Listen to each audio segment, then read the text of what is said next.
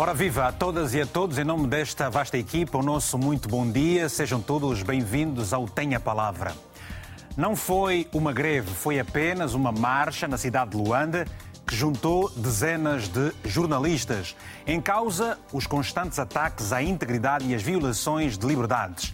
Os profissionais da comunicação social angolana exigem o fim das intimidações, agressões e mortes no exercício da atividade.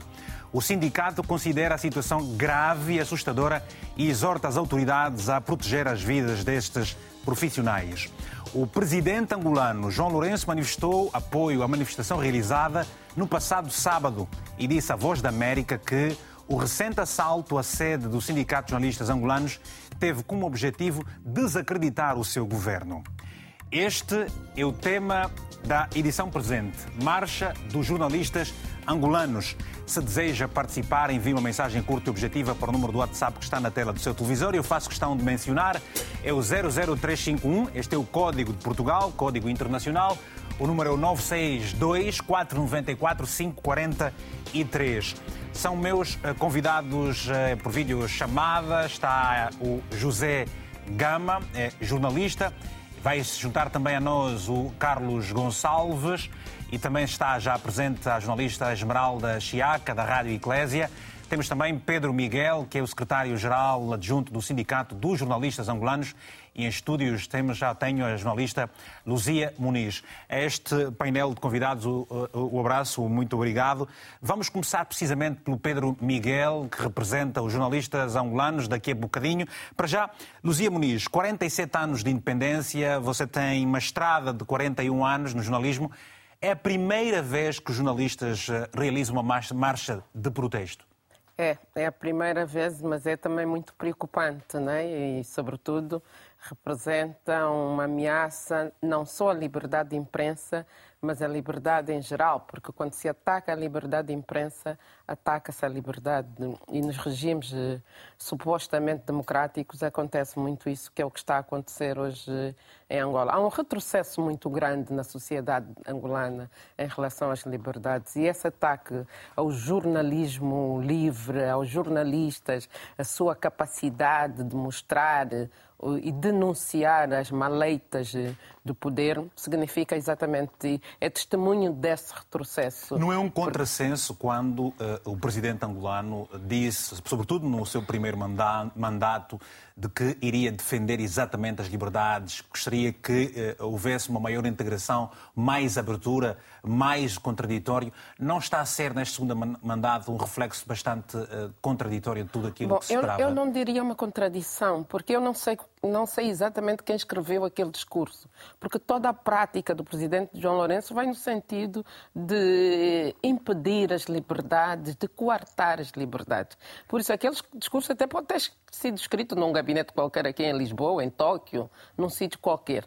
Eh, mas não basta ter um discurso muito bonito, é preciso que a prática vá de acordo com esse discurso bonito. Mas isso também foi eh, na tomada de posse, porque a partir daí já não se verificou nada daquilo que o presidente apregoou. E nós estamos numa situação muito perigosa no domínio das liberdades. É muito grave o que está a acontecer em Angola. Angola nunca foi uma sociedade democrática, é verdade, eh, tudo curo, mas eh, eh, o, o, a autocracia está, tem sido reforçada, sobretudo agora desde que, que o MPLA teve apenas maioria absoluta, né? está habituado a ter aquela maioria qualificada. Uhum.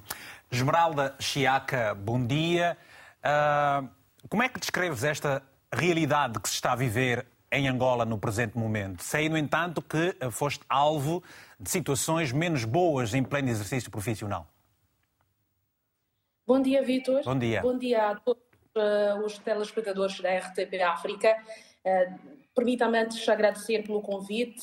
Um, tenho estado um bocadinho resguardada em casa, uh, porque fui mãe recentemente. Muitos parabéns. Mas, Está tudo bem, muito obrigada. Está tudo bem comigo e com a Nenê, e então, pronto, um, por isso aceitei o desafio. Uh, o Vitor tem sido de facto uh, aterrador principalmente quando somos alvo, como o chama o Ormigo Laureano, das ações dos gabinetes de ódio. particularmente na fase em que se preparavam as eleições gerais de 2022, de agosto passado, em que começamos a sentir de facto o cerco a apertar. Isto justamente depois de termos celebrado o 3 de agosto de maio da liberdade de imprensa ah, ah, okay. e tínhamos eh, de facto notícias um tanto quanto boas que davam conta que Angola tinha eh, subido quatro lugares no índice global.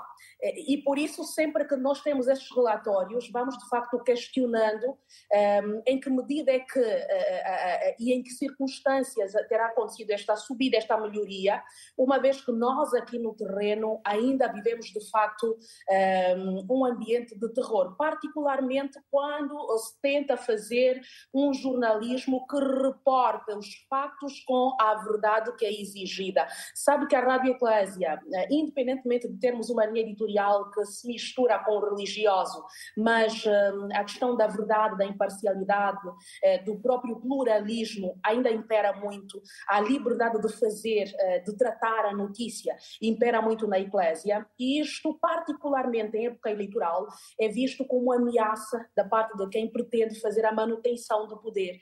E daí que eu, mais um colega meu, José de Belém, fomos uh, atacados, uh, eu costumo dizer, severamente durante as eleições.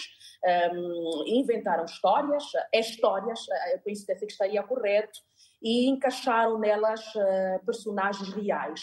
Mas tudo uh, com o objetivo justamente de desencorajar, de intimidar, de fazer com que aqueles jornalistas que ainda parecem ser as pontas soltas neste clima todo de intimidação, eh, pudessem também então sentir-se acuados e, parar de fazer de forma livre aquilo que fazemos.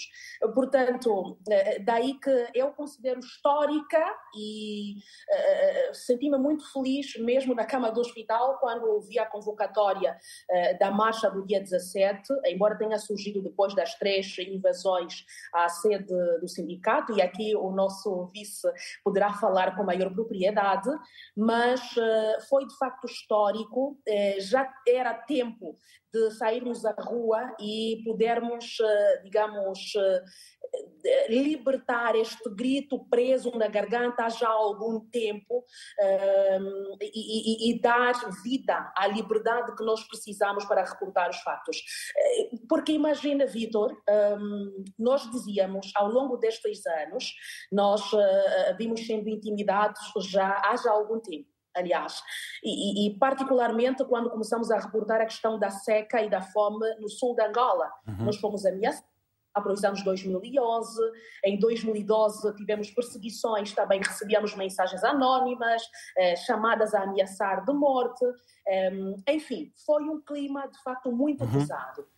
E nós esperávamos, ah, depois dos discursos um tanto quanto mais leves e aparentemente conciliadores, mais abertos ah, do presidente João Lourenço, e particularmente depois que ah, se terá decidido pela expansão do sinal da Rádio Eclésia, que vou falar de forma particular, acreditávamos que de facto tinham chegado os melhores tempos para se poder exercer jornalismo em Angola. Mas uh, a realidade nos tem demonstrado justamente o contrário, em que continua a ser perigoso, continua a ser uh, criminalizada a nossa atividade, uh, pelo que uh, quando ouvi, acompanhei a entrevista do presidente João Lourenço no dia 16, a, a, a Voz da América, em como apoiava a marcha dos jornalistas e que o seu governo nada tinha a ver uh, com estas intimidações, eu pus-me a rir porque tudo que nós vimos sofrendo das eleições para cá é fruto justamente do que fazemos e porque tá há bem. quem sinta uh, o seu poderio está ameaçado se nós continuarmos a reportar os factos tal como vamos, eles. Vamos, vamos continuar a perceber exatamente essas diferentes perspectivas de análise nesse contexto angolano, porque passam jornalistas. Está em linha o Frederico Ukwahvemba, a partir de Luanda. Frederico, muito bom dia. Tenha a palavra, se faz favor. Estamos a falar da recente marcha dos jornalistas angolanos pelas ruas da capital, tudo por conta da situação por que passam e vêm reclamando há bastante tempo e depois de uh, o Sindicato dos Jornalistas ter sido alvo de três ataques em menos de uh, dois meses. Muito bom dia. Obrigado, Vitor Mendes. Bom dia, bom dia. Agradecemos também pela disponibilidade de ter a palavra e a todos os telespectadores que acompanham o programa. Uh, Vitor, eu tenho acompanhado claramente a atividade jornalística em Angola e é de dizer que é uma lástima. Uh, os direitos fundamentais que são garantidos essencialmente para todos os cidadãos e especialmente para todas, todos esses departamentos uh, de comunicação têm sido alvos de ataques porque Angola continua até hoje com o ditatorialismo. E eu tenho aqui em primeira instância o artigo 16 da Declaração Universal dos Direitos Humanos. Diz que toda a sociedade na qual a garantia dos direitos não está assegurada, nem a separação de poderes determinada, não tem Constituição. E o que nós temos, o que eu estou acompanhando em Angola é o que é, em Angola tem se plantado o terrorismo de Estado os jornalistas têm sido alvos de ataques eh, e são ataques que normalmente são programados. Não vamos falar que são assaltantes apenas normais, mas o governo tem toda a ligação com esses assaltos. Por que, que os jornalistas têm que ser sempre maltratados? Se é dizer que são a voz de Angola, são a voz do povo, é que nos dão a conhecer de tudo aquilo que acontece em Angola. E o, o, décimo, o décimo quinto da mesma, da, da mesma declaração diz que a sociedade tem o direito de pedir contas a todo agente público por sua administração. Mas, infelizmente, quando os cidadãos saem protestando, é, é o que nós temos acompanhado, as represálias okay. fatais. Obrigado, Frederico. Obrigado pelo seu telefonema. Muito obrigado mesmo. Bem, eh, vamos a mais uma chamada. Lembrando, no entanto, que eu tive o, o oportunidade e o prazer de falar com uh, João Demba, que é o, o, o uh, diretor nacional para a comunicação social. Estava a priori marcado um momento aqui também de e para prestar alguma informação aos telespectadores. A verdade é que ontem, por volta das 23 horas, o mesmo ligou novamente para mim a declinar o convite, ou seja, não poderia estar a falar, tudo porque, segundo disse, já tinha havido um pronunciamento oficial do Ministério da Comunicação Social sobre esta questão. Ora, agradecemos ainda assim a, gentileza. Luciano Goiona, muito bom dia, está também em Luanda. Tenha a palavra a sua favor.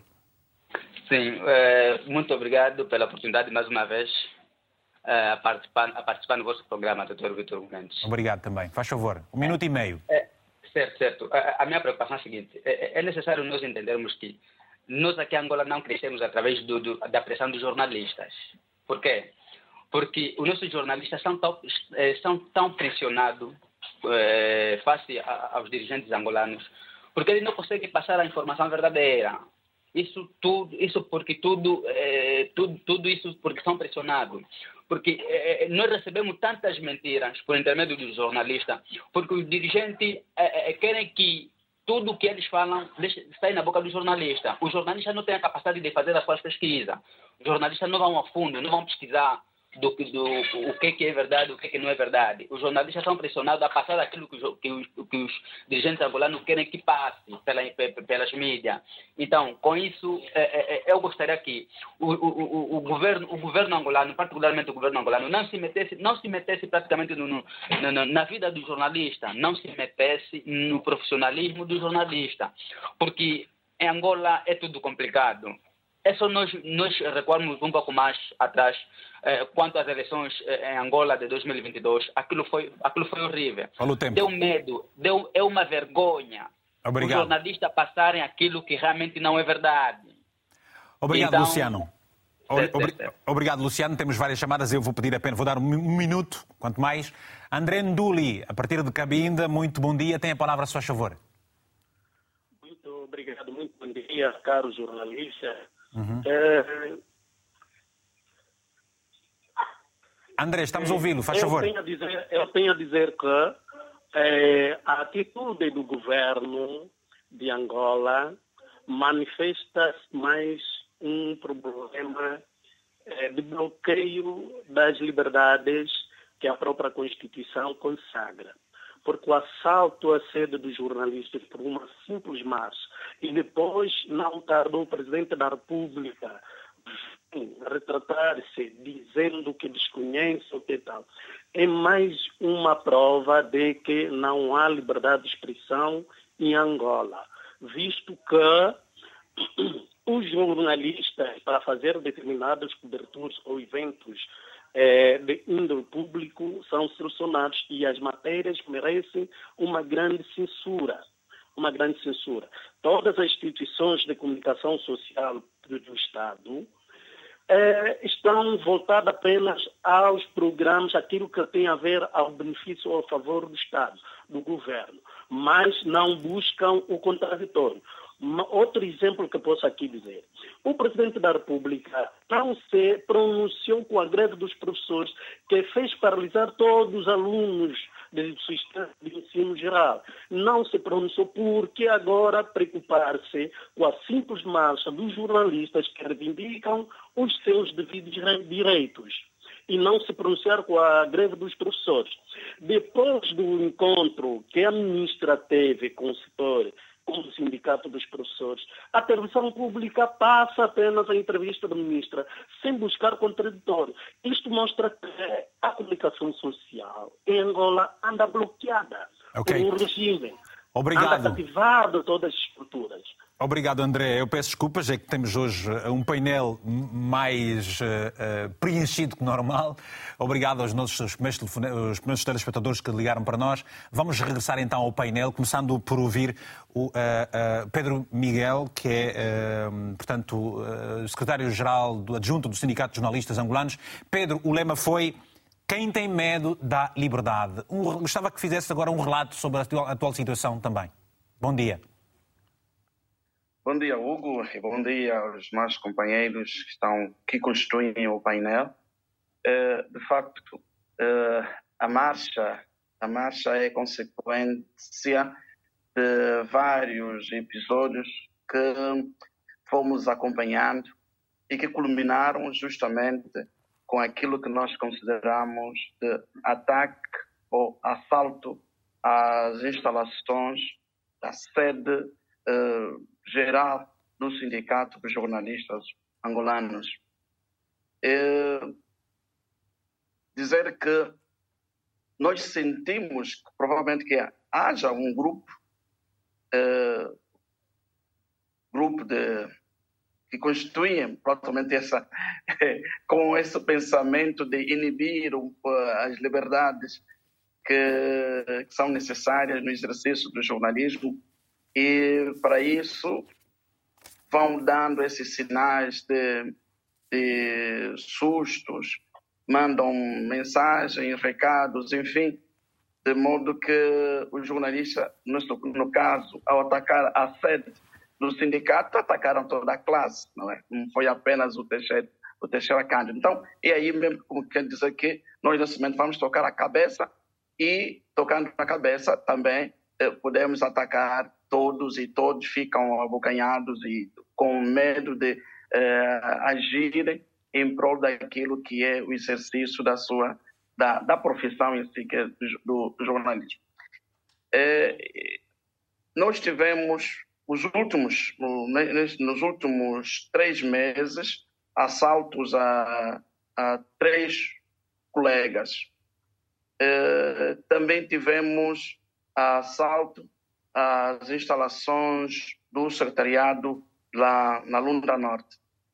Tivemos ainda um episódios a partir do Namibe, um companheiro, o Chicoca, também relata-nos que foi assaltado, levaram os computadores. E um outro colega, ainda num dia antes, 24 horas antes da nossa marcha, recebíamos uma comunicação de um colega que tinha sido surrupiado os telefones e o computador. Quer dizer, este é o cenário em que uh, vive uh, a classe jornalística, é? concretamente aqui em Luanda, Namibe e, e Lundas. Uhum. Bom, Obrigado. é o que motivou a nossa marcha. Obrigado, Pedro. Uh, José Gama, o que é que isto reflete? Bom dia.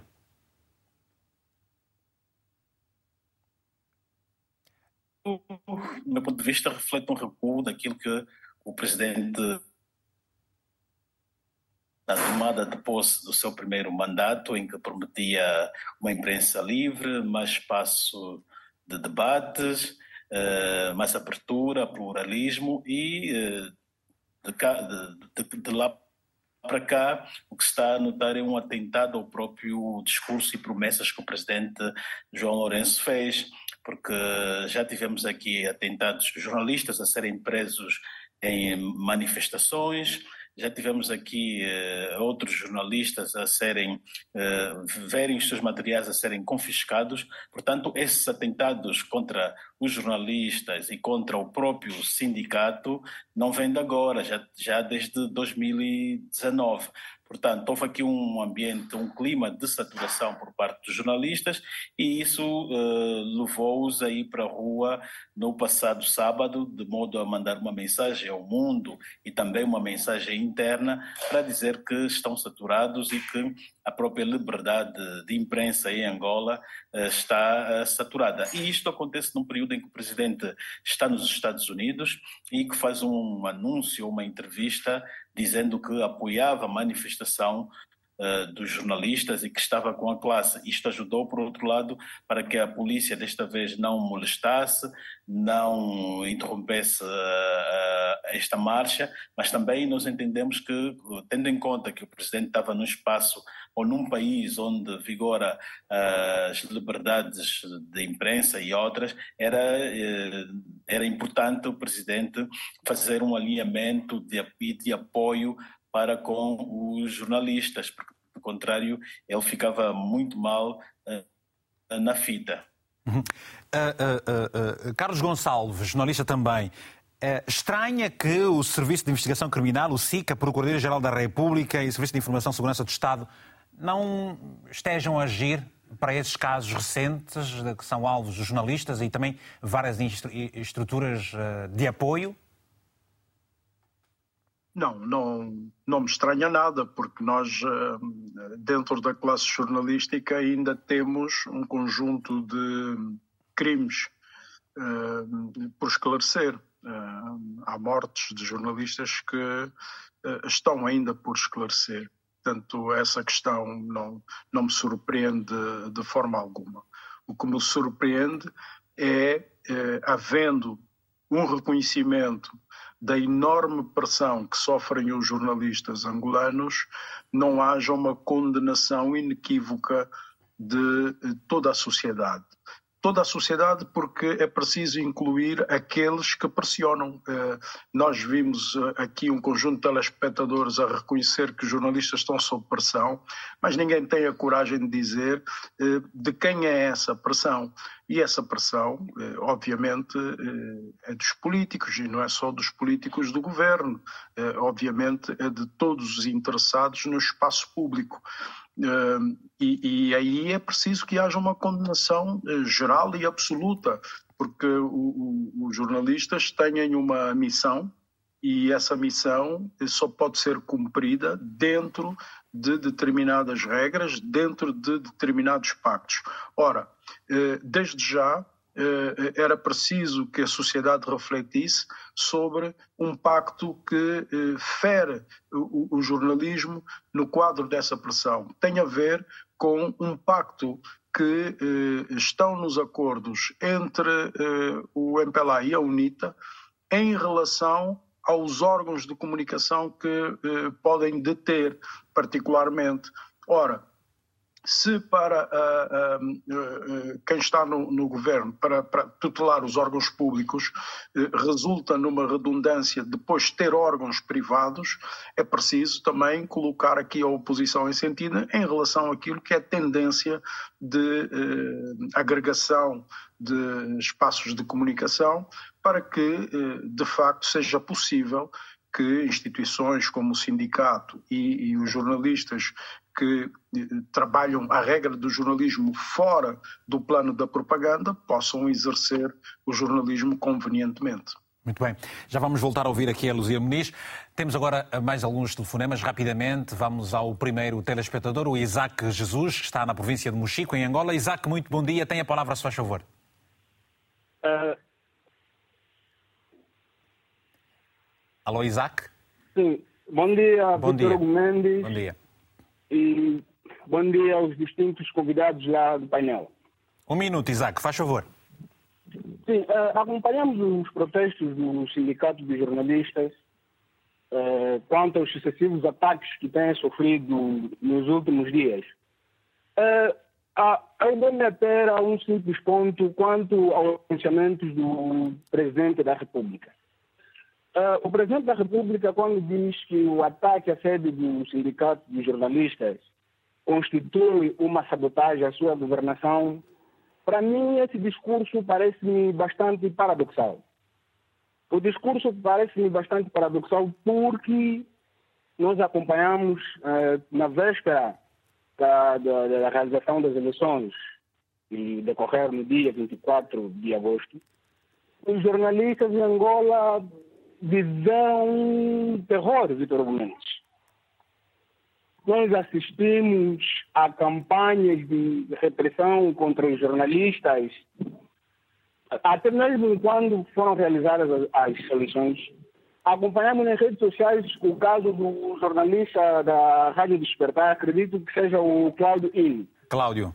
Manuel. Em que o mesmo denunciou que a sua esposa foi vítima de agressão e que a mesma agressão visava atingir alguém que acredito foi envolvido o atual presidente da UNITA, Alberto Costa Júnior. Era uma mensagem para ele.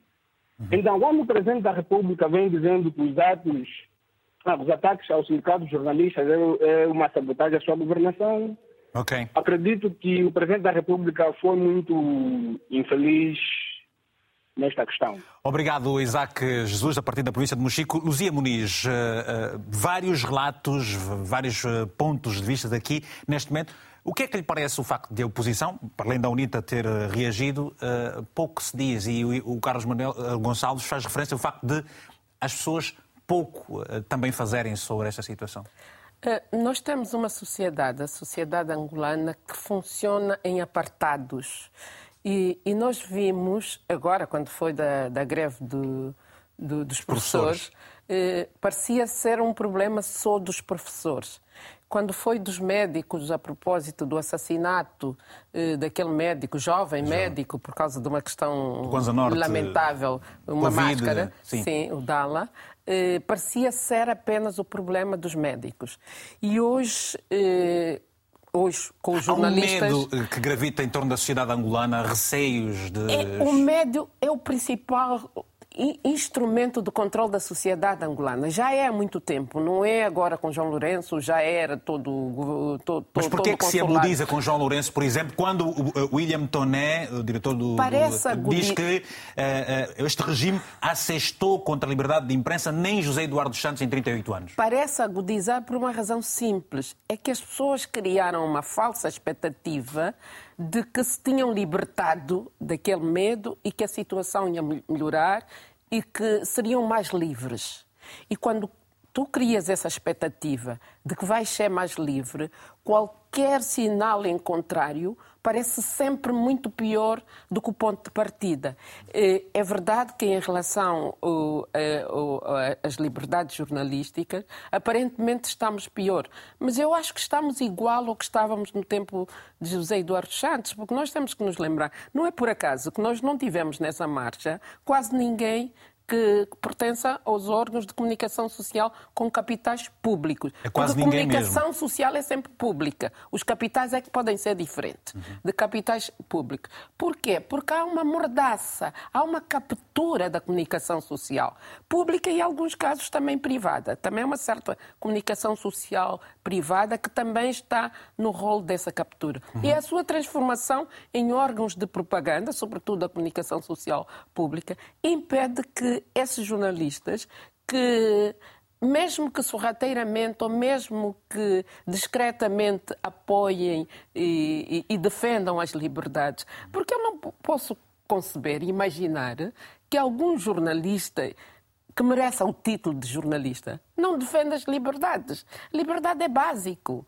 É básico para qualquer sociedade e a liberdade de imprensa e de expressão muito mais ainda. E a solução disso é simples. Não é o presidente falar questionado por um jornalista da Voz da América. Não. Eu próprio escrevi uh, há três semanas, ou há quatro semanas, que o presidente devia ter se pronunciado quando foi do primeiro assalto uh, à sede, porque o que estava em causa era a defesa da liberdade no sentido amplo, porque atacar jornalistas é atacar liberdade no sentido amplo. Uhum. E o presidente não o fez. Não o fez porque provavelmente lhe interessa essa mordaça aos jornalistas. E depois foi para americano ver, neste caso, né, nos Estados Unidos, para americano ver, e até porque não lhe correu muito bem a visita aos Estados Unidos, então precisava de sair com uma dessas. Né? Não acredito sinceramente naquelas palavras. Esmeralda, já, já volto, já vamos, já vamos às chamadas e agora rapidamente para Esmeralda Chiaca. Esmeralda, e como é que se vive? Como é que se. Eh, eh, qual é a esperança que eh, têm os jornalistas daqui para frente com um quadro tão sombrio como se está a viver agora? Como o que se está a viver agora? Vitor, primeiro vive-se com medo. Uh, vive-se com medo porque quem ousa dizer, quem ousa fazer, quem ousa defender uh, o exercício do jornalismo de forma livre, vê inclusive a sua mobilidade profissional bloqueada, comprometida. E este é dos maiores medos, penso eu, dos meus colegas aqui, uma vez que nós não temos um mercado tão aberto a nível da comunicação social. os órgãos que foram surgindo, eh, que nos davam esperança de terem alguma editoria eh, mais independente, acabaram, eh, boa parte deles, sendo arrestados.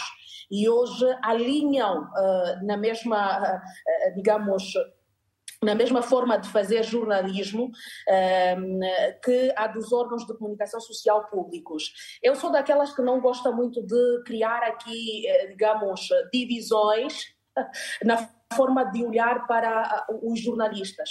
Mas, infelizmente, a realidade nos tem demonstrado que eh, o próprio poder político eh, separou-nos entre os jornalistas do bem e os jornalistas do mal. Os jornalistas do bem são aqueles mas também, que... Mas também o fez com os médicos. Também houve em tempos uma situação parecida com os médicos do bem Exatamente. e os médicos... Uh, Vitor, é o tal dividir para melhor reinar, não é? O tal adágio já secular do dividir para melhor reinar, porque assim também facilita-se, uh, uh, facilita que se encontre no seio da classe aqueles que policiam os outros colegas, porque é o que vem acontecendo também. Ou seja, entre nós temos aqueles que nos policiam os que vão gravando a, a, as conversas, os que eh, estão atentos, a, inclusive, aos textos que publicamos nas redes sociais. E então, aquilo, aquilo, que, aquilo, que, aquilo que a Luzia Muniz aqui intitula por jornabófias, recentemente no, no seu livro, são não é? Os jornabófias da Muniz.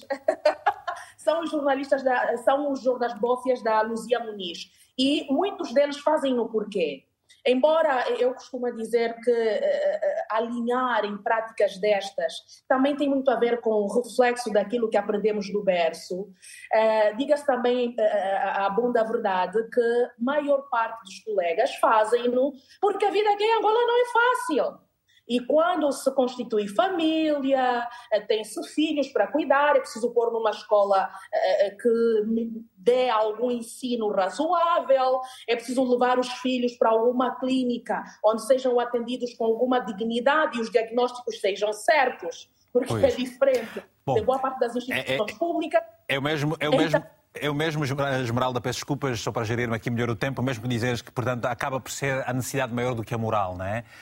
Uh... E, exatamente, acabam por alinhar nisto, mas infelizmente, justamente, okay. uh, Vamos. sendo uma com este sair, para terminar rapidamente, Vitor, uhum. uh, com este, esta marcha do dia 17, eu penso que deverá ser certamente o começo um, de um olhar com mais, uh, digamos, atenção, uh, de forma prática e com realismo para os ataques que a classe vem sofrendo, para que se encontrem outros mecanismos que sirvam de, para a proteção dos jornalistas. Obrigado. Porque estamos, uhum.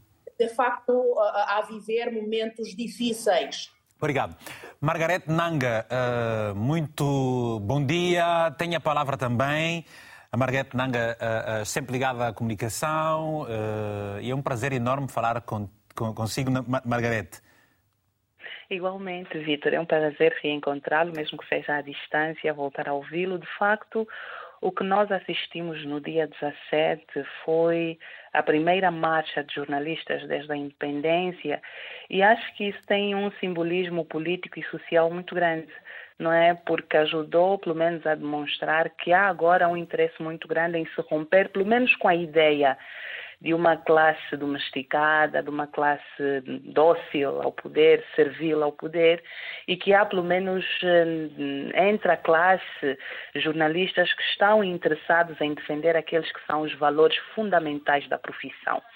Eu aderi à marcha e aderi porque entendi que o que estava em causa não eram apenas digamos assim, direitos e liberdades fundamentais dos jornalistas, mas de toda a sociedade. Então, eu coloco, uhum. na verdade, os ataques aos jornalistas num marco muito mais abrangente, que é um ataque ao próprio Estado de Direito, ao próprio Estado democrático, onde a questão da liberdade de expressão e o acesso à informação são pilares fundamentais, estruturantes para o funcionamento deste, deste valor que é o Estado de Direito, que é o Estado democrático. Margarete, também, não é? Margarete aqui foi dito que uh, julgo ter sido a Luzia Muniz referir-se a isso mesmo, que quase não houve a presença, e o quase, eu ressalto aquilo que vi pelo menos a presença hum. do Paulo Miranda Júnior, que é da Rádio Luanda, hum. com quem Isso. tive a grata honra de trabalhar durante muitos anos. Havia um outro colega da Rádio Nacional também. Um outro colega da Rádio Nacional. Estranhou-te este facto de, por exemplo, não ter havido a presença de gente ligada aos órgãos públicos, eu nem jornalistas... sequer tinha essa expectativa. Não, eu nem sequer tinha essa expectativa de lá encontrar estes colegas. Soube, inclusive, alguém cogitou que na mesma ocasião eh, na televisão pública de Angola teria sido promovido também um encontro eh, de protesto, digamos assim, teria sido facilitado o encontro de, de protesto dos próprios trabalhadores antes, mas isso, eu não consegui verificar. Mas eu nem sequer tinha essa expectativa. Eu, inclusive, tinha algumas dúvidas que, que a marcha fosse ser massivamente aderida, mesmo por jornalistas da imprensa privada. Acho que a Esmeralda eh, tocou num ponto essencial que a Luzia aborda no seu livro. Nós não podemos deixar de considerar que, mesmo na imprensa privada, há uma espécie de controle indireto por meio do jornal, dos, dos bofias que são, fingem ser jornalistas também, não é? Que tentam minar o ambiente de trabalho, minam a questão ideológica, minam até questões técnicas, minam as questões profissionais e, e, e, e quer dizer, estrangulam todo um ambiente de trabalho nos espaços da redação, nos espaços das discussões jornalísticas, nos espaços da emissão, quer dizer, hum, hum, digamos assim, destruindo a essência do que é fazer jornalismo propriamente dita. Uhum. E aqui é então onde eu gostava de tocar na parte seguinte da conversa, mas já teve sim esse simbolismo muito importante, muito grande, que é de ser um ato de bravura, de coragem política e social. Mas eu acho que a marcha foi mesmo só isto, um símbolo, um momento, okay. eh, teve o seu impacto, teve o seu papel, mas agora é preciso pensar em noutras medidas, okay. noutras ações que precisam de ser levadas a cabo, porque os problemas são muito mais profundos. Certo. Não é? Inclusive questões, a própria, o próprio sindicato tem que repensar formas de revitalizar eticamente a profissão profissão, né? atribuir a carteira é um, responsabilizar os jornalistas pelo seu comportamento é outro, mas eu penso que ainda precisamos de mais é espaços é de dialogar a ética, precisamos, o próprio sindicato, os jornalistas também precisam de cada vez mais aperfeiçoar o seu conhecimento e acionar os mecanismos de responsabilização, seja de responsabilização criminal como de responsabilização política, e aqui engajar-se muito proximamente com o Parlamento e demandar e fazer queixas e fazer petições e demandar inclusive inclusive notas de protesto do próprio Parlamento em relação a essas situações. Pois. Eu acho que a Luzia também tocou num ponto muito importante, Para que terminar, é essa da fratura social, da erosão social que Angola assiste em relação àqueles que são os valores fundamentais, mas eu também noto que, Vitor, há desde as eleições de, de, de 24 de agosto há um movimento diferente. É, okay. As pessoas cada vez mais começam a ligar-se, a importar-se com aquelas questões que pareciam esquecidas uhum. e que uhum. são fundamentais para um, o bom desempenho da sociedade. Margarete Nanga, tive o maior prazer do mundo ter falado uh, e agora mesmo contigo uh, e aproveitar aqui o ensejo de agradecer por tudo. A minha colega nos tempos, entre 2002 e 2004 na Rádio Igreja, foi um prazer enorme ouvir a tua voz aqui no programa. Um abraço bem forte à distância. Bem, continuando com os nossos telespectadores, agora temos as mensagens e depois vamos voltar a ouvir os uh, nossos painéis painelistas. Temos a mensagem do Luciano Ngoyoma, a partir de Angola, que nos escreve o seguinte: É um mito quando os dirigentes angolanos afirmam que esta classe faz o seu trabalho sem represálias e nem ameaças, pois neste país as coisas andam de mal a pior. Os jornalistas são, são, pressionados para sujar os nomes de alguns dirigentes de partidos políticos para descredibilizar, pois neste país não há imparcialidade.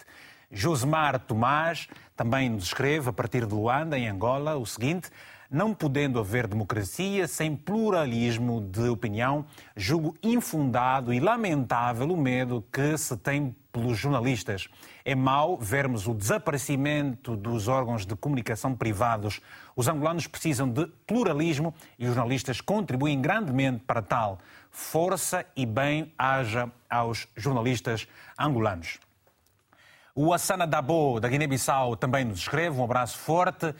Uh, o amigo das redes sociais tem estado a comentar muito, muito obrigado por isso. Na verdade, a marcha dos jornalistas angolanos não belisca a boa imagem do atual regime em Angola. De facto, restringir a liberdade de expressão é um atentado à democracia. Os governantes têm que perceber que quando as coisas não estão bem, os cidadãos têm direito de protestar. Obrigado. Uma outra mensagem é do Leonardo Chipilica, no Bengo, também em Angola. Descreve o seguinte: num país onde se perseguem e censuram jornalistas, o discurso sobre desenvolvimento é apenas uma utopia. Os jornalistas constituem peças-chave no desenvolvimento de um país. Persegui-los é retardar tal desenvolvimento. Muito obrigado pelas chamadas. Voltamos ao Pedro Miguel. Pedro, vamos falar um bocadinho mais do, do, deste ambiente que se vive. até que ponto é que os deputados estão solidarizados com todos vocês? e esta coisa de jornalismos do bem, jornalismos do lado, privados, do público, este ambiente que se instala e estas reformas de que a Nanga fez referência são ou não necessárias para o futuro dos profissionais? É, eu começo pela última questão, a sugestão da, da Nanga. Aliás, a Nanga não é, não, é, não é a única que propõe uma reflexão da classe, sobretudo no que diz respeito a questões éticas e o próprio exercício da profissão em, em Angola. É, há outras vozes que nos levou, de facto, a, a, a nós, tanto nós, o Sindicato dos Jornalistas Angolanos, como a Comissão da Carteira e Ética tomarem essas notas como desafios e provavelmente no próximo ano uh, teremos uh, um congresso extraordinário do Sindicato dos Jornalistas e teremos também o, o, esse congresso ou assembleia, se podemos assim considerar, geral de todos os jornalistas, onde possamos refletir todos os problemas que a classe enfrenta. Ou seja, os jornalistas daqui para frente uh, uh, uh, lançaram um, um repto de que vai-se continuar caso as coisas continuem também? Vai-se continuar a protestar? Aliás, o, o, o, dia, o, dia 17, o dia 17 está a ser considerado como o dia, o dia nacional do jornalista angolano a partir do dia 17. Então, é, vamos considerar que assim seja e que todos, todos os jornalistas possam se rever na data, porque é, o dia 17 marcou o início daquilo que é a liberdade. Como que tivéssemos sido libertos, tivéssemos no cativeiro. Aliás, estamos aqui ah, ah, ah, o mito da caverna, não é? Isso emergir, o contato com uma nova realidade, que afinal de contas, essa realidade é a luz.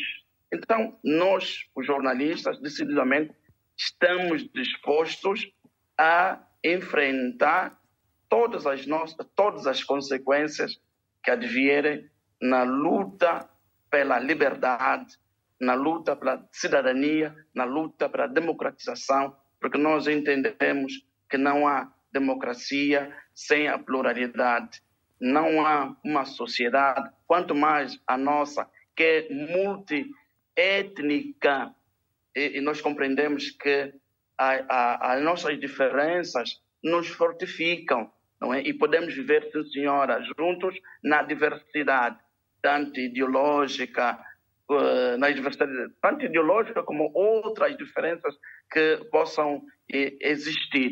Uhum. Então, okay. Para os próximos tempos, provavelmente que será, uh, vamos deixar que o ano termine e que há outros projetos que nos inspiraram a partir do dia 17. José Gama, os rankings dão uma referência a Angola uh, positiva, obviamente. No terreno, o que se diz é que, e o que se vê, e que, aliás, a razão de ser deste tema reflete isso mesmo, as coisas têm estado a regredir. Ora, como é que se desenvolve o país perante um quadro como este, onde as liberdades e a democracia são amordaçadas por um regime uh, que uh, diz que não é bem assim? Pois, a questão é que um dos principais elementos para do Estado de Direito Democrático é justamente a liberdade de expressão e o livre funcionamento dos mídias. Acontece que Angola, durante muitos anos, esteve sob a governação do presidente José Eduardo dos Santos e agora teve uma mudança, aquilo que, uh, que já se disse no início, que as pessoas foram alimentando alguma esperança. Mas a questão é que, durante a governação do presidente José Eduardo dos Santos, foi o presidente João Lourenço, na altura secretário para a informação do MPLA, que trouxe a metodologia de o partido no poder ter o controle do, de todos os meios quando se deu a abertura democrática em, em 1991. Portanto, José Eduardo saiu, entrou João Lourenço e João Lourenço está uh, praticamente a pôr em marcha tudo aquilo que Ou fazia seja, no passado. O presidente João Daí Lourenço que... não gosta da imprensa, não, não, não tem uma boa relação com a imprensa? É isso? Nunca teve uma boa relação com a imprensa? Não vê bem a imprensa? Não, o presidente João Lourenço cresceu num sistema de partido único em que a imprensa é controlada pelo Estado e pelo partido no poder.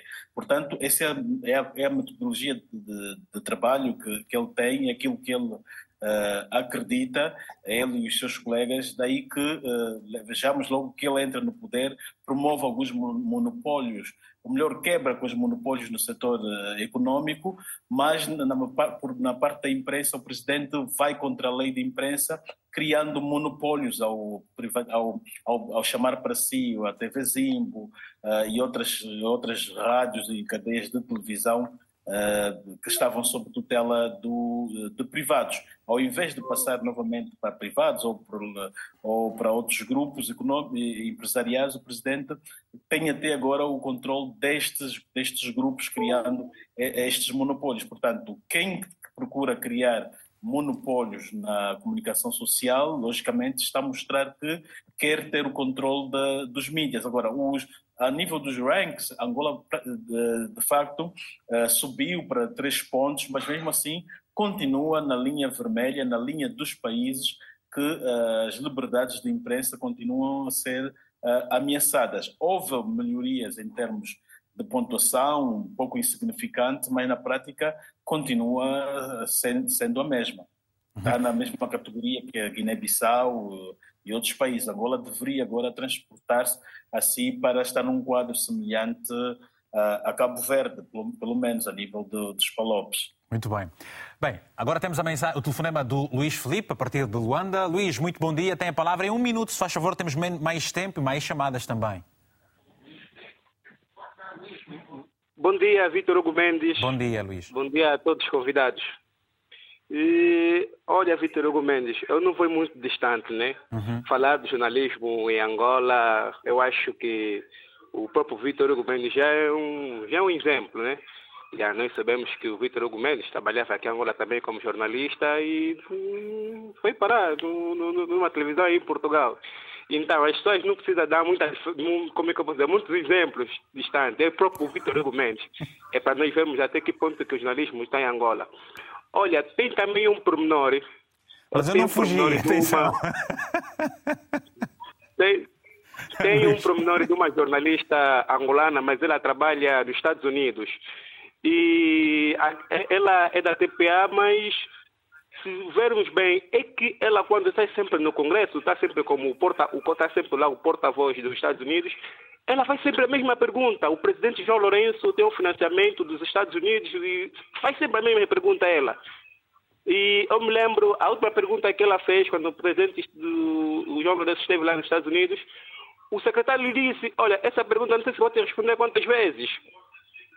Está sempre a dizer que não, financiamento, os Estados Unidos fez aquilo, como é que eu fia no presidente João Lourenço, e o secretário lhe disse mesmo, pá, olha, o, essa pergunta, não sei se vou te dizer quantas vezes, sempre que vem quem tem essa pergunta, essa pergunta. Então, ela, aquela jornalista da TPA, vai sempre levar nos Estados Unidos a imagem do João Lourenço. E João Lourenço é para alguém que apoia a comunicação social, a imprensa e por aí fora. Olha, Vitor Hugo é, para terminar, eu vou fazer até um meme. Yeah, neste momento, eu estou com um senhor do ciclo. E ele quer, quer me mandar subir na patrulha.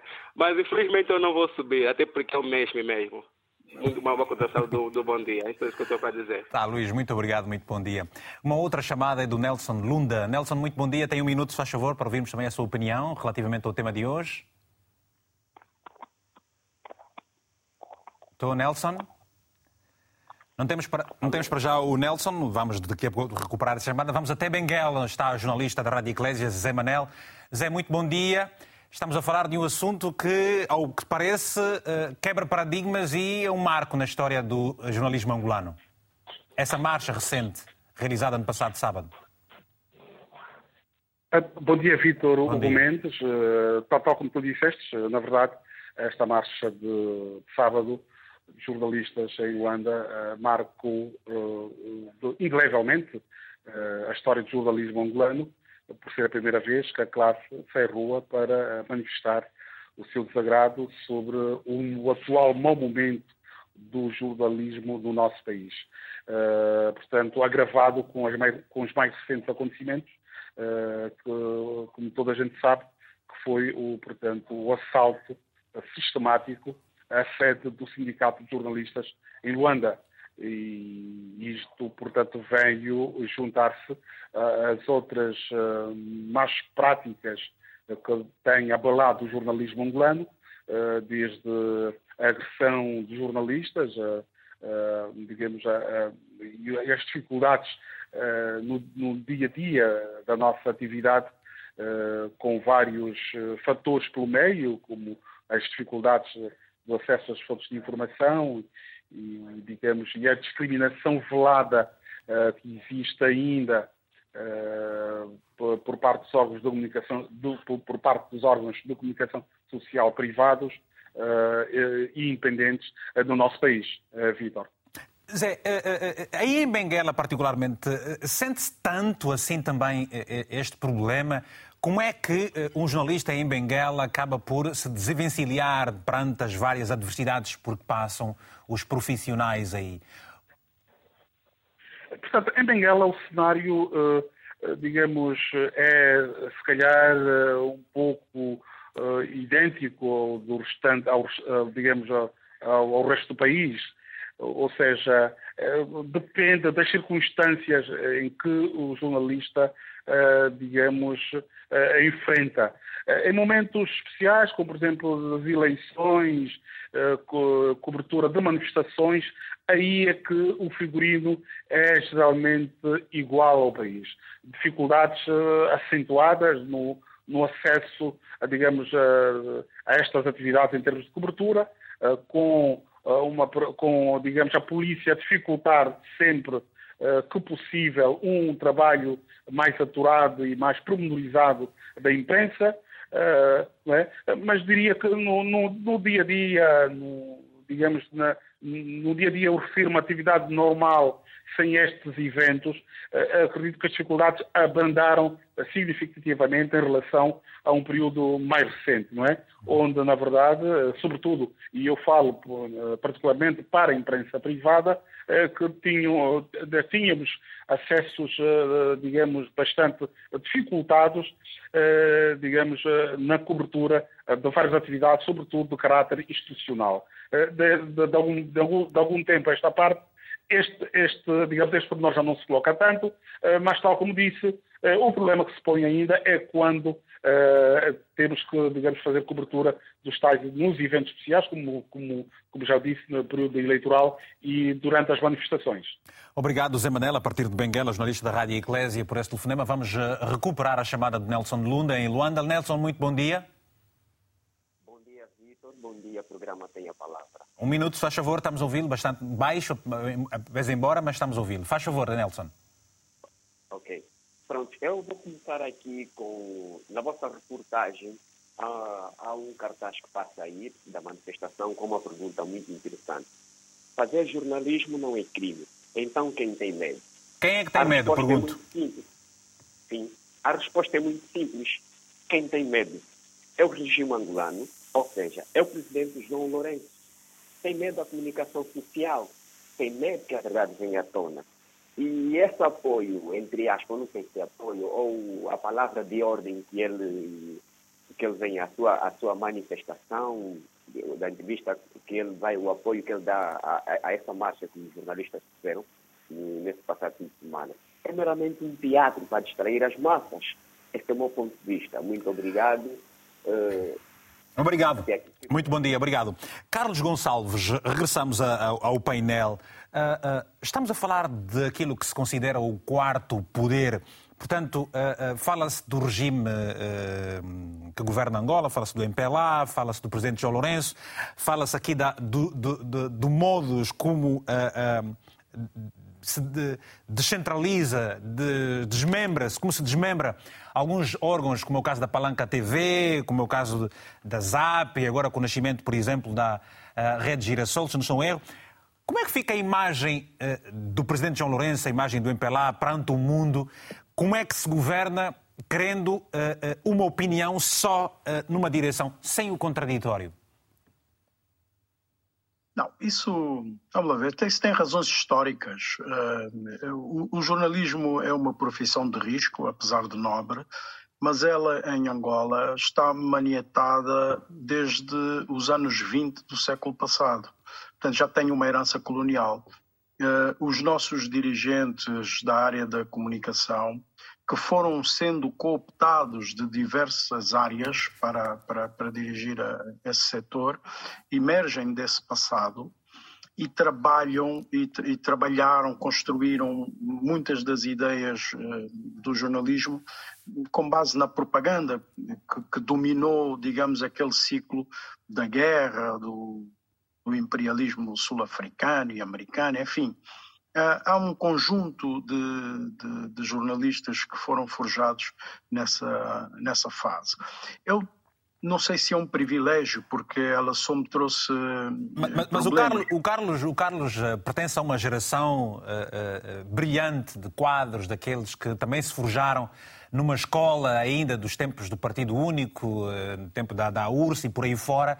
Mas hoje, Carlos, está esperando uma, uma, uma, uma, um momento diferente com as redes sociais e com uma maior descentralização uh, digital da própria comunicação. Ora, continuar nesta prática não é contraproducente? Não fragiliza os, os poderes?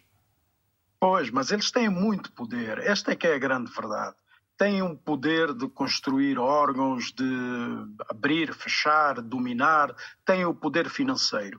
E isto coloca aqui uma questão que deveria ser eh, levada muito a sério pelo sindicato e por toda a sociedade. Um, qual é o acesso do jornalista à banca?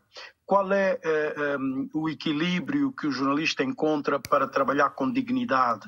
Um, é, há questões que devem ser colocadas à frente da questão da manifestação, abrir um caminho de debate legal, forçar o Parlamento a reconhecer determinadas circunstâncias, parece-me muito mais interessante do que e o programa é um bom barómetro eh, este programa é um bom barómetro para nós percebermos como é que eh, em pouco tempo com montes de intervenções nós eh, misturamos as questões. Estamos a misturar aqui uma questão de vontade e de profissionalismo com pressão com política nós temos que colocar o jornalista no centro de, de, de, toda, de todos esses problemas e confrontar a sociedade para aquilo que é essencial em função da nossa realidade, obviamente.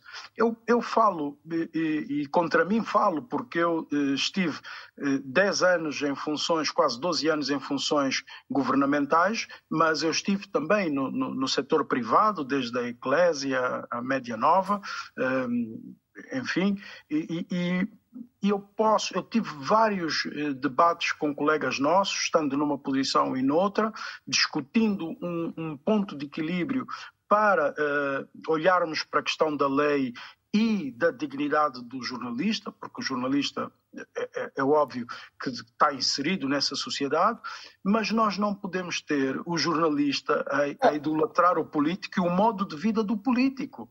Porque quando, quando se diz que há uma fratura na classe que tem que ser reconhecida e que tem que ser trabalhada, porque tem que haver aqui primeiro essa unidade para depois partirmos para, para a batalha, eh, percebe-se que eh, há jornalistas que não querem abdicar de determinados privilégios. Ora, eh, nessa condição ficam mais facilmente manietados para tomar essa ou aquela posição. E isso tem que ficar claro. Um jornalista que não quer sofrer, que não quer ter riscos, que não quer entrar em confronto com, uh, com classes uh, que, dominantes, tem que vai, vai, vai ter consequências na nossa sociedade. Nós, aqui nesse programa, falou-se disso. Quando jornalistas, médicos e professores fazem ou tentam reclamar os seus direitos e fazem uma manifestação e, e aparecem 50, 60 pessoas, Uh, nós temos que nos uh, confrontar com aquilo que são as manifestações dos políticos e até funerais que metem mais de um milhão de pessoas. Nós temos aqui uma baliza de trabalho que é preciso concentrar e e, e, com os quais nós temos que confrontar coisas muito sérias, se a sociedade não quer o jornalista pressionado, se a sociedade não quer a propaganda contra o jornalismo, se a sociedade quer eh, beneficiar daquilo que era, bom, nós, eh, eh, nos anos 80, quando muitos de nós abandonou a profissão do jornalismo para seguir outras, eh, era um sinal de que eh, alguma coisa se estava a esgotar. Há os que resistiram, que lutaram, eh, que conseguiram eh, contrariar algumas tendências internas e até fundaram órgãos de comunicação. Ora, esse confronto entre o jornalismo e a política é, é, global, existe. A tendência de domínio, de manipulação é geral. É preciso okay. que os jornalistas primeiro se constituam numa classe forte, eh, tenham um, um, projeto de reforçar a lei, eh, até pelo menos de, de, fazer, fazer aprovar okay. a lei. Okay. Nós estamos muito rudimentares nesse sentido e depois e depois avançar. Obrigado, uh, uh, Carlos. Bem, vamos. Uh, mas temos agora duas chamadas rápidas. Vamos ver se conseguimos gerir essas chamadas para já e depois vamos voltar aqui também para ouvirmos a Luzia Muniz falando exatamente destes pontos que foram levantados agora pelo Carlos Gonçalves e depois olhar aqui a relação dos poderes e contrapoderes. Horácio Mkunda, a partir do AMBO, muito bom dia. Tem a palavra, a sua favor. bom dia, bom dia, Dr. Vigo Mendes. Uhum. Uh, eu estou aqui a acompanhar o, o programa.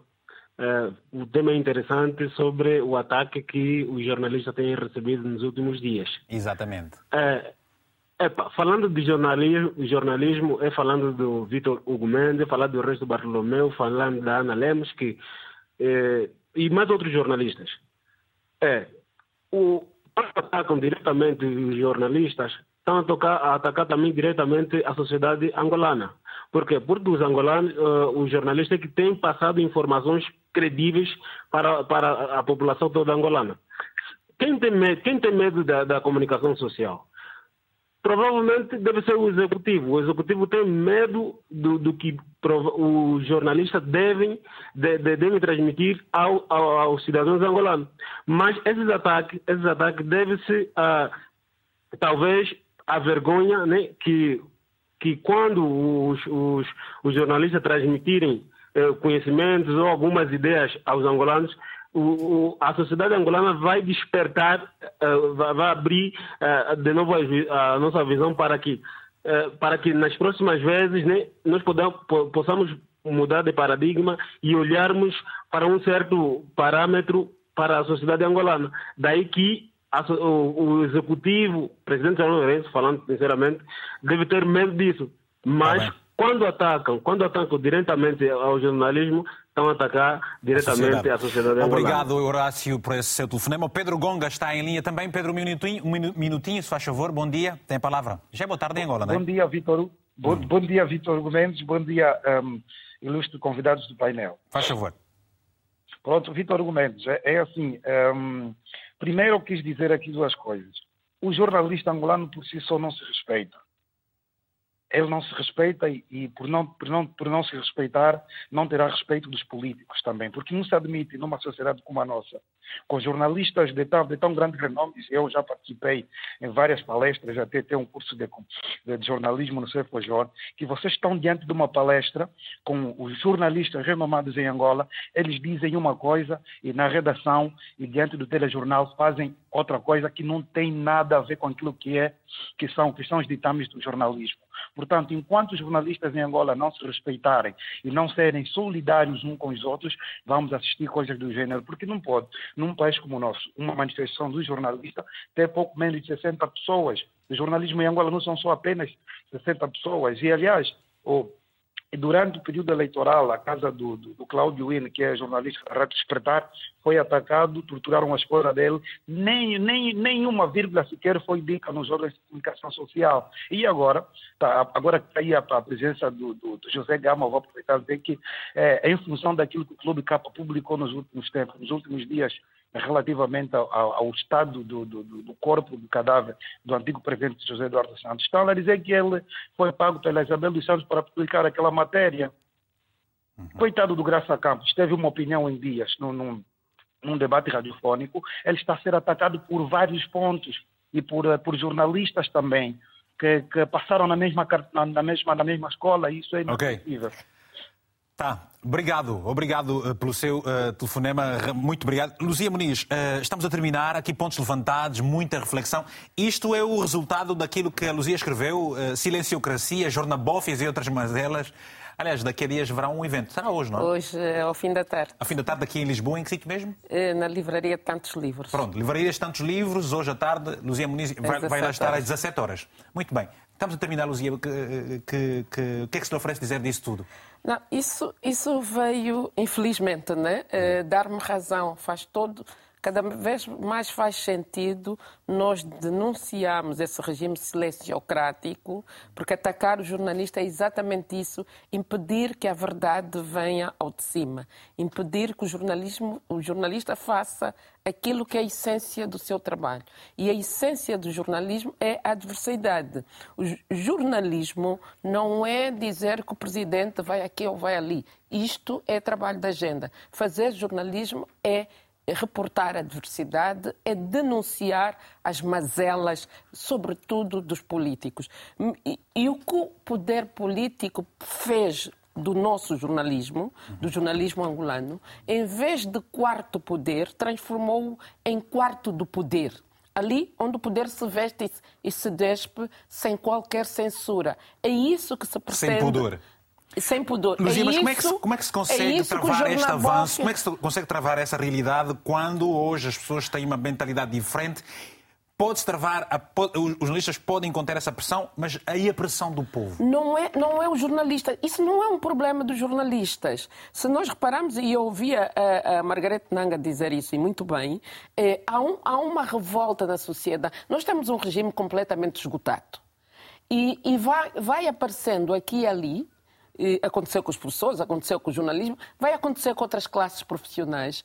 O, o, Há um, essa manifestação de exaustão, como tu dizes e muito bem, em função de um regime que não dá soluções aos problemas gritantes do país, como a fome, a pobreza.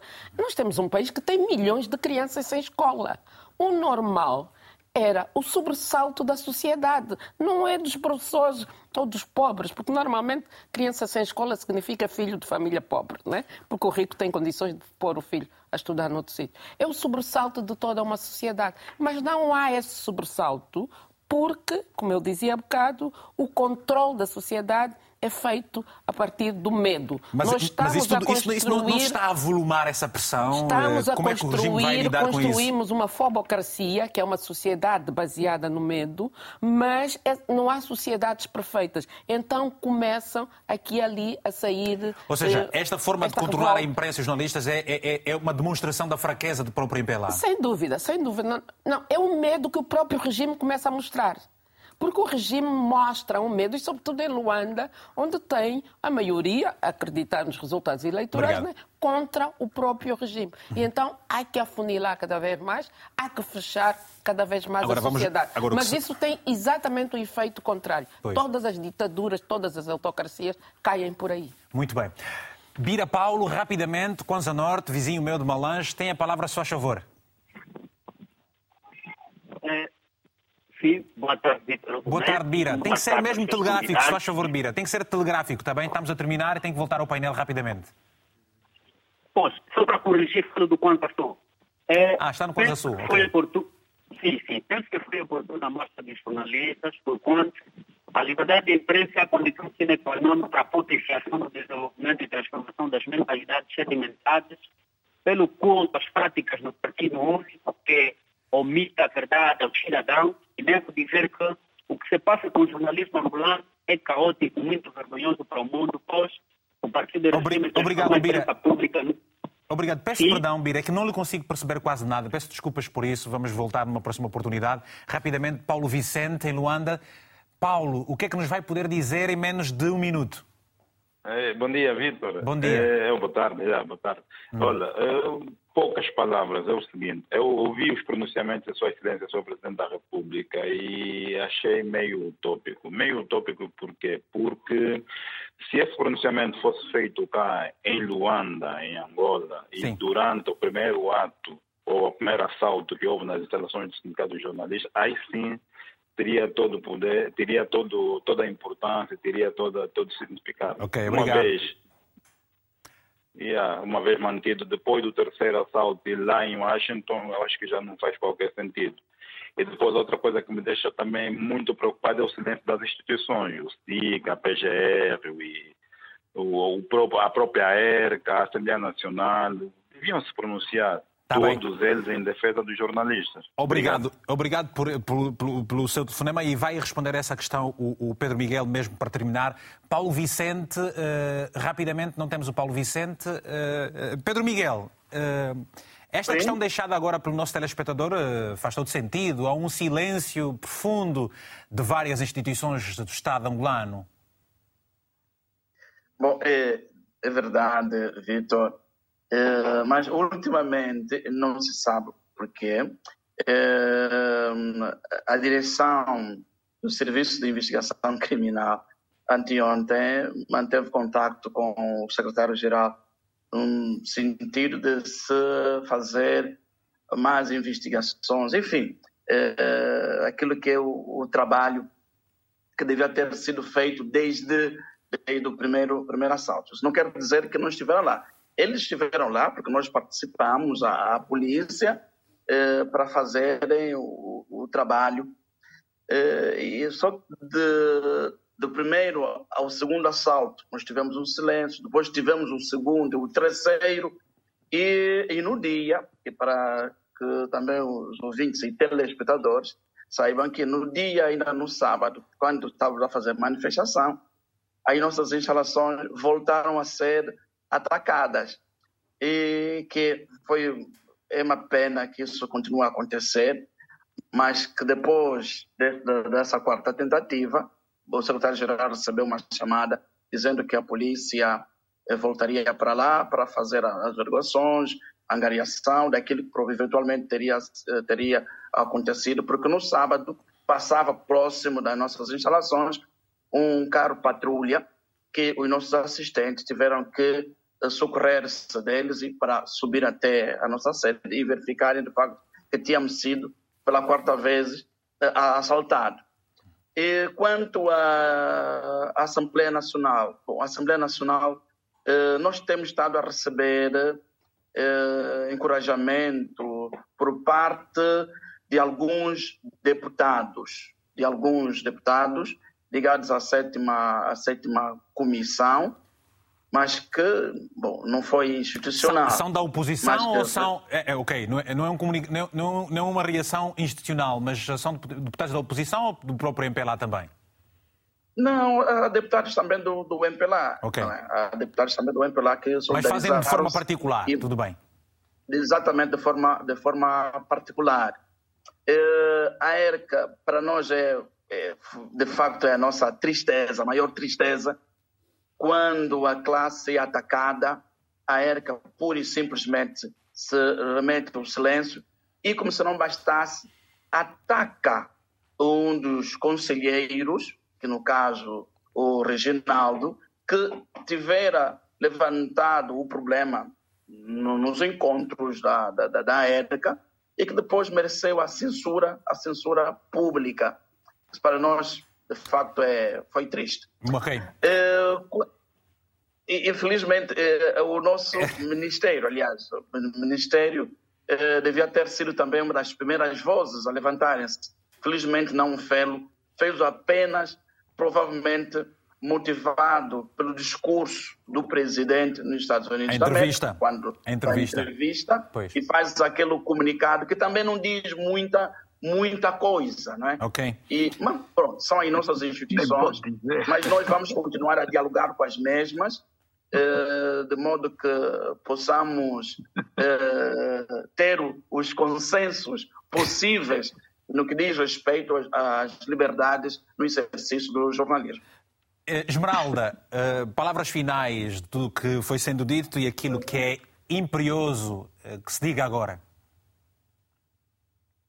Pois, Vitor, nós precisamos deixar este recado ao uhum. poder em Angola, em como os jornalistas não são inimigos do poder, é, muito pelo contrário, porque nós lidamos com as comunidades todos os dias, conhecemos de cor a situação nas comunidades e, portanto, se formos mais ouvidos, mas isso será uma conquista, porque o poder político não fará de mão beijada, passa o termo, é mais ouvidos até poderíamos ser uh, como que o barómetro do próprio poder em termos uh, de materialização dos projetos sociais das comunidades, uh, do cumprimento daquilo que se traça como planos. Nós temos aqui vários planos de desenvolvimento, 2000 e tal, 2017, 2022, um monte de planos que contém entre aspas, políticas públicas para resolver os problemas das comunidades, nós uh, podíamos servir de facto de termómetro para que eles possam também a si mesmo, uh, a si mesmos, aliás, uh, digamos, avaliar até que ponto é que se está, de facto, a corresponder com aquilo que foi sendo prometido durante as eleições. Eu acredito que, ao longo destes próximos quatro anos, poderemos sentir um bocadinho o aliviar desta tensão que se vive, é porque estaremos ainda distantes das eleições, mas é um filme que se repete a cada okay. eleição. Ok. Para o próximo agosto, o próximo agosto de 2027, se não se tomarem medidas eh, colegiais aqui sugeridas eh, pela doutora Margarida Nanga e outras sensibilidades um que vão trazer vai ser um problema. Para Vamos... possam, digamos, acionar mecanismos que defendam melhor os jornalistas, que responsabilizem, digamos, os seus detratores, tá. certamente, podemos reviver as mesmas situações Obrigado, no próximo Esmeralda. agosto. Obrigado, Esmeralda. É, José Gama, para terminar, e depois o Carlos Gonçalves também, caso haja tempo. Faz favor, Zé, um minutinho. Pois, uh, conseguem-me ouvir? Estamos Dizer a ouvir. Que... Certo, certo, certo. Sim, sim. Dizia que. Bom, e agora um corte aqui rápido na, na... Vamos ao Carlos Gonçalves. Carlos, para terminar, uh, uh, eu percebi bem alguns sorrisos da tua parte ou não? relativamente ao sim, futuro? Sim, porque, porque eu acho que nós eh, continuamos a, a, a, disparar para vários alvos e, e, e, essa ine, e é ineficaz, porque é o que nos colocou no estágio em que estamos hoje. A fratura, a divisão, a intriga, o medo. O jornalista, sinceramente, o jornalista com medo tem que escolher outra profissão. Uh, a nossa condição de jornalistas em Angola é uma condição de confronto, mas tem que ser um confronto lúcido. Nós temos que disputar a lei, temos que pressionar o, o, o Parlamento a ter uma postura institucional, íntegra, uh, de uh, produção legislativa de proteção do jornalismo. Nós estamos aqui a concentrar muito a questão do jornalista e, e o que é preciso trabalhar é a questão do jornalismo. E o jornalismo, eh, se estiver dentro eh, uhum. das balizas constitucionais, okay. vai, obviamente, possibilitar que o jornalista consolide o seu estatuto e faça o seu trabalho Obrigado. dentro das regras do jornalismo. Obrigado, Eu acho Carlos. que é aqui onde nos devemos concentrar. Zé Gama, é possível agora uh, as tuas últimas palavras serem ouvidas, faz favor? Não temos o José Gama, não temos o José Gama. Pronto, olha, infelizmente temos agora. Uh, uh, eu vou, vou pedir, Luciano Digem, telegraficamente hoje, uh, só para, para, para a gente promover esse, esse encontro que vai ter logo mais do lançamento do seu livro, vai ser na livraria? Tantos livros em Lisboa, naquela zona de Saldanha, muito próximo de Saldanha, às 17 horas. É, mas uma apresentação do é, livro é Silenciocracia. É Jornabófias e outras mazelas. É uma conversa com dos leitores com a autora e com a apresentação da escritora Luísa Fresta. Pronto. Uma referência da diáspora. Muito obrigado. Obrigado aos painelistas e obrigado também aos nossos telespectadores. Hoje ficamos por aqui. Este programa tem a repetição logo mais às 10 da noite, o horário de Lisboa. Vai estar disponível o link na nossa página do Facebook e também em RTP Play pode uh, uh, sempre ver e em podcast. Já sabe, vamos estar juntos para a próxima semana, sempre aqui com muito carinho e amor. Obviamente, final de cada edição Fica um abraço africanamente fraterno. Até para a semana.